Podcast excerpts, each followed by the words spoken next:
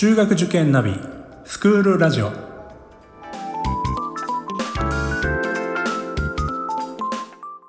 スクールナビゲーターののびるです。この番組は中学受験を目指すご家庭に学校の先生からの生の声や受験に役立つ情報をお届けするラジオです。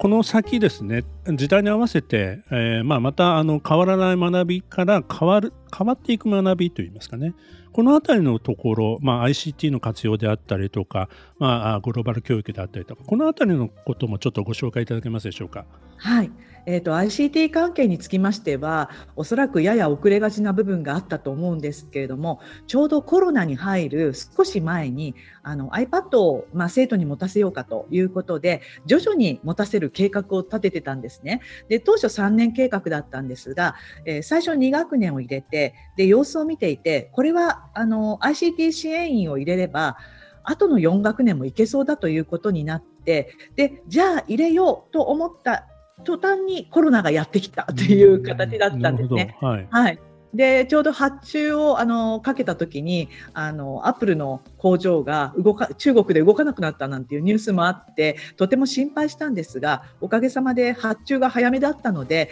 えー、全員分入手できまして生徒に配布をしてで最初はまずは生徒と担任がこう顔を合わせるってことが何よりも大事だったのでホームルームをしっかりやってみようっていうような本当に少しずつのチャレンジで行ったんですがあの、まあ、今はもちろんじゃあ今日からオンラインにしようって言ってもすぐ切り替えられるようになりまましたしあとは画面を6時間見るというのは生徒にとってかなりの負担になりますのであの、はい、必要なものは双方向でですがあのそうでないものはあのメタ文字というアプリも使ってますのでそれであのやってみたりとかオンデマンドも取り入れながらあの、まあ、使えるようになったっていうところが、まあ、あの変わってきた学びとても大きい部分だと思っています。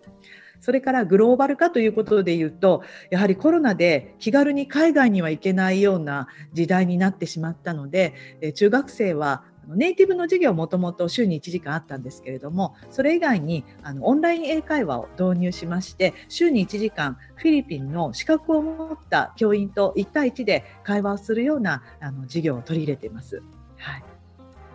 あの ICT の活用という部分では、まあ、どの学校さんも大変苦労された部分も今回はねあったかと思います。まあ、先生方も 学ばなくてはいけないというような状況ではね、ね、本当にあったかと思いますけども、はい、まあ、あのホームページ拝見しますと今もうオンライン体験会みたいな形でもあの学校でもされてるということなんで、はいはい、もう先生方の技術も相当上がったと思いますしそれ以上に子どもたちは素晴らしくこうどんどんどんどん新しいものを吸収していってるんじゃないかなっていうふうにもあの感じていますけども。そうですね特にあの実験実習で自分で写真をすぐ撮ったりとかったものは本当に今まで何かを手でこう写さなければいけなかったっていうことがなくなりましたのであの大変そういう意味では有意義ですし体育も自分が例えば前転とか後転とかマット運動する時にお友達にこうそれを動画で撮ってもらって自分が先生の見本とどう違うのかとかリアルタイムで分かったりそういった意味での活用ができるようになったのはとても大きかったですね。もう私たち、あ、私たちって言っちゃいけないですね。私の頃ではちょっと考えられないようなですね。はい、そういうのがあったらもうちょっとそういう部分でうまくいったのかなみたいなね。そういうこといっぱいありますよね。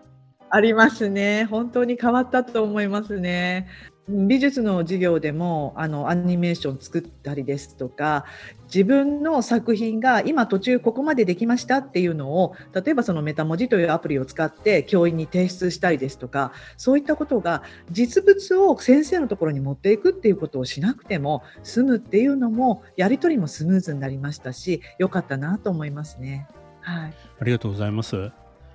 あのここまでですね、まあ、あのいろいろこうあの触れてきていただいているところではあるんですけども、あのまあ、アトミ学園さんとして、まあ、育てたい生徒像といいますかね、そういったものをですね、ちょっと校長先生からお伺いしたいと思いますが、はい、いかがでしょうか？はい、今私たちが掲げているビジョンとしては、自らの美意識のもとに新たな価値を生み出し、周りを幸せにする女性を育てたいというふうにあのお伝えをしています。で、具体的には本物に本当にたくさん触れてもらってそれをまあ通して培った美意識によって自らの人生をこう選び取っていけるあの先ほど私のプロフィールも申し上げましたけれどもさまざまなところでやはり選ばなければいけない場面っていうのが人生は本当にたくさんあると思うんですね。でアドバイスはあのいただける機会あると思うんですけれどもやはり最終的に自分の人生は自分で選び取るそういう力をこうして培ってほしいなとそういう生徒を育てたいなというふうに思っています。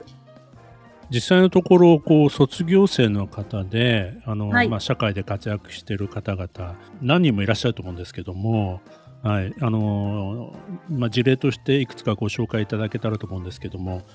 そうですねあの本校ではあのキャリア教育というのを中3から高1にかけて特に力を入れてやってるんですけれどもそこで職業調べというのをやるんですね。で私がかつて担任していた生徒はあのドラマをきっかけにあの科捜研に興味を持ってて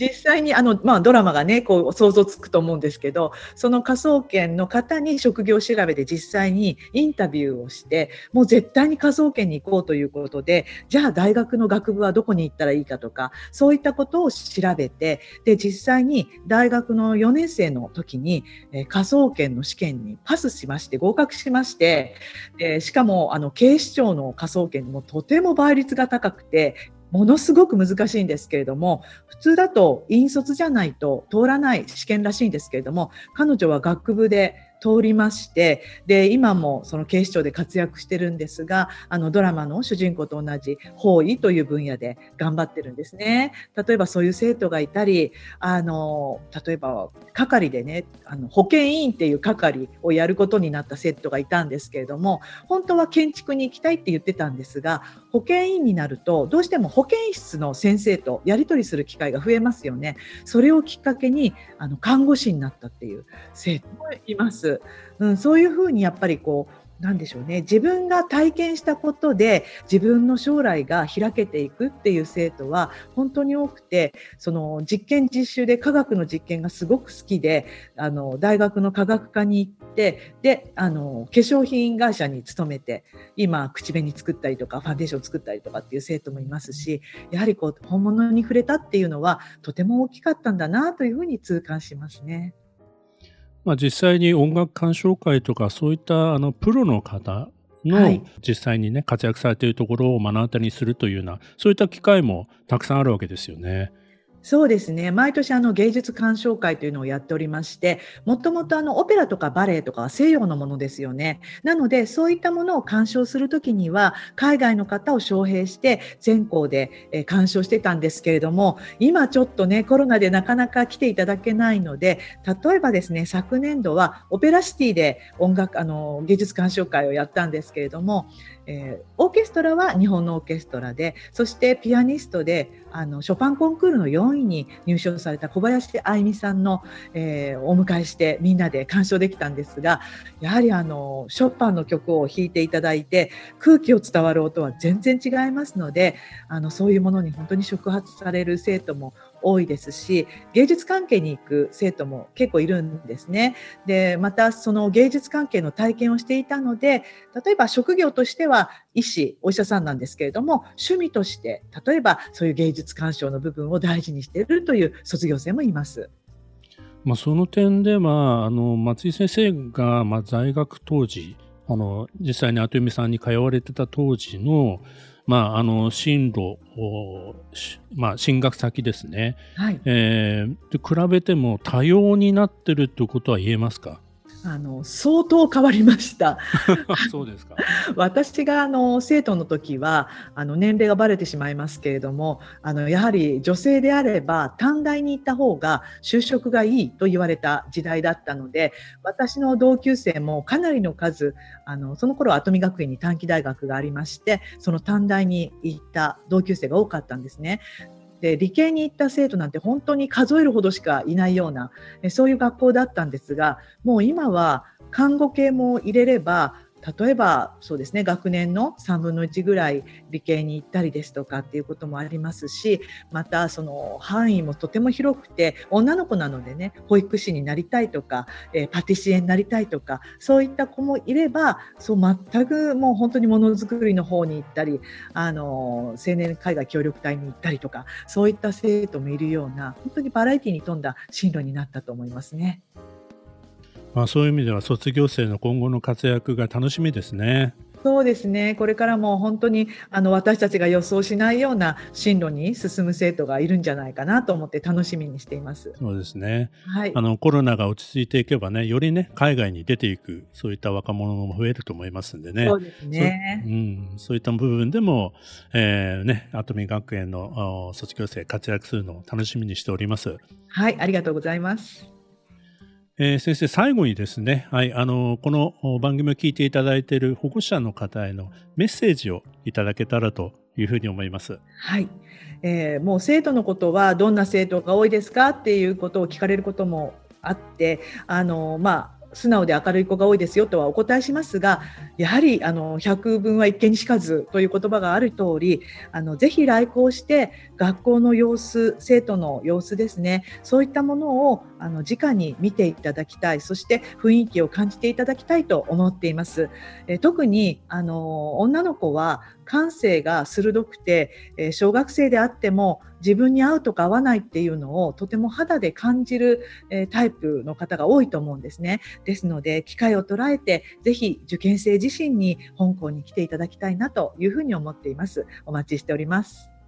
はい、ありがとうございます。あの入試のことなどね、また詳しいお話なんかも、えー、まあ、現地に行けばですね、聞けると思いますので、まあ、そういったことも含めてですね、ぜひ、えー、足を運んでいただきたいなと。本当にね、あの利便性のいい場所に、えー、学校ございますので、はい、あのこちらの番組の概要欄にもあのホームページのリンクなどを貼らさせていただきますので、ぜひそれを確認していただきまして、えお越しいただければというふうに思います。えー、今回は跡見学園中学校高等学校の松井校長先生にお越しいただきました。先生ありがとうございました。ありがとうございました。皆様ごきげんよう。